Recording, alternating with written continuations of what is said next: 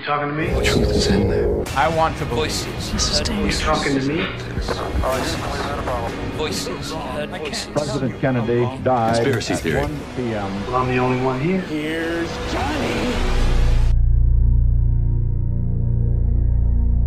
Quem tem filhos em idade escolar, por certo que já ouviu insistentemente a história da jovem que aparece se o seu nome for gritado três vezes em frente a um espelho.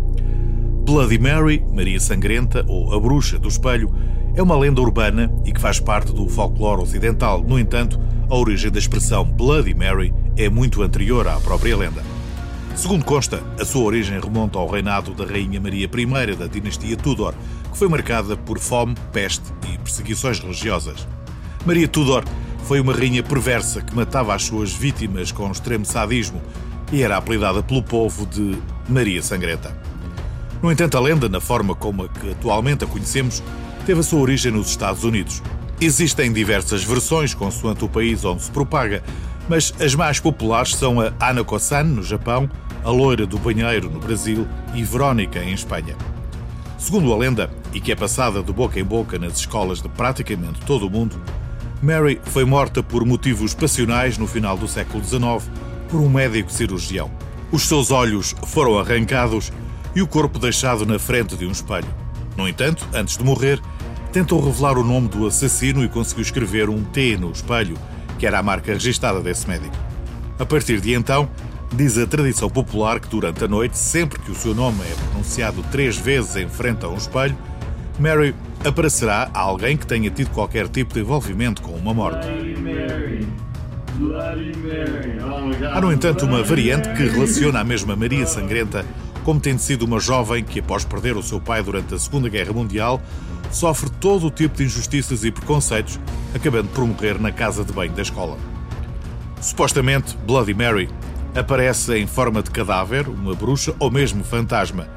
Pode ter uma forma amigável, mas geralmente assume uma postura vingativa e está quase sempre coberta de sangue. A versão brasileira de Mary chama-se A Loira do Banheiro e teve a sua origem na cidade de Guarantinguetá, no estado de São Paulo.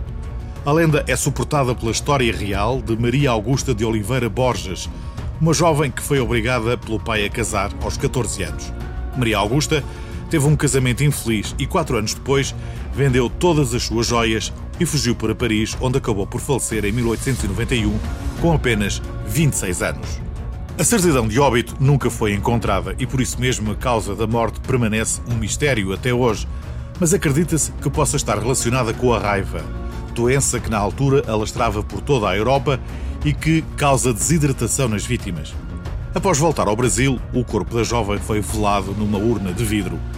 Consta que a sua mãe, num ato de arrependimento pelo tipo de vida que tinha proporcionado à filha, se recusou a fazer o enterro, mantendo a urna de vidro no interior da casa. Pelo menos até começar a ter visões da filha pedindo o enterro. Em 1902, dez anos após as cerimónias fúnebres, a casa onde viveu deu lugar à Escola Estadual Conselheiro Rodrigues Alves, e a partir de algum tempo começaram a surgir os boatos de que o espírito de Maria Augusta vagueava pela escola, especialmente pelas casas de banho, abrindo torneiras para saciar a sede e pedindo para ser enterrada. A história ganhou força em 1916, quando um incêndio misterioso atingiu parte do prédio e, tal como na Europa, a história passou a fazer parte do imaginário adolescente que frequentavam os estabelecimentos de ensino brasileiros. Isa, você viu o que o Fábio falou? Sobre a loira do banheiro? Na tradição popular, quem conta um conto, já sabe, acrescenta um ponto. E por isso mesmo, a versão americana acabou por se fundir com a brasileira e a loira do banheiro passou a ter muitas das características da Bloody Mary. O suposto espírito passou a ser descrito como o fantasma de uma jovem loira de vestes brancas, com pedaços de algodão na boca, ouvidos e nariz. Este espírito surgiria depois de um ritual de invocação que varia de escola para escola.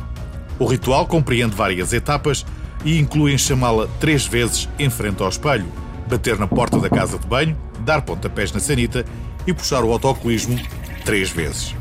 Só depois disso, Maria Augusta poderá aparecer. Em Espanha, a lenda é conhecida por Verónica. A versão mais comum explica que se trata de uma menina morta durante a puberdade e que, no decorrer de uma sessão Ouija, o seu espírito foi capturado entre o mundo dos vivos e o dos mortos. Noutras versões mais dramáticas, consideram-na filha de Satanás. O nome da personagem também muda com frequência, existindo variantes como Carolina, Micaela, Maria la Paralítica ou La Vieja del Quinto, e por vezes assume a forma de duas irmãs. A ciência tem tentado encontrar razões para estas supostas aparições relacionadas com o espelho. O psicólogo Giovanni Caputo, da Universidade de Urbino, em Itália, descreve este fenómeno como sendo uma consequência de um efeito dissociativo de identidade, que faz com que o sistema de reconhecimento facial do cérebro se atrapalhe de maneira atualmente não identificada. Uma espécie de auto-hipnose ou o chamado efeito Troxler. Já agora, o efeito de Troxler é um fenómeno de percepção visual que se caracteriza pela fixação do olhar num determinado ponto e que faz com que o que está na chamada visão periférica desapareça. O fenómeno foi descoberto em 1804 por Ignaz Paul Troxler. Em suma, olhar para um espelho numa sala pouco iluminada por um período prolongado pode causar alucinações, tais como o surgimento de rostos de animais ou objetos estranhos. Atualmente, a lenda ou mito da Maria Sangrenta conta com pelo menos 133 versões, o que não significa que deva retirar imediatamente todos os espelhos que tenha em casa.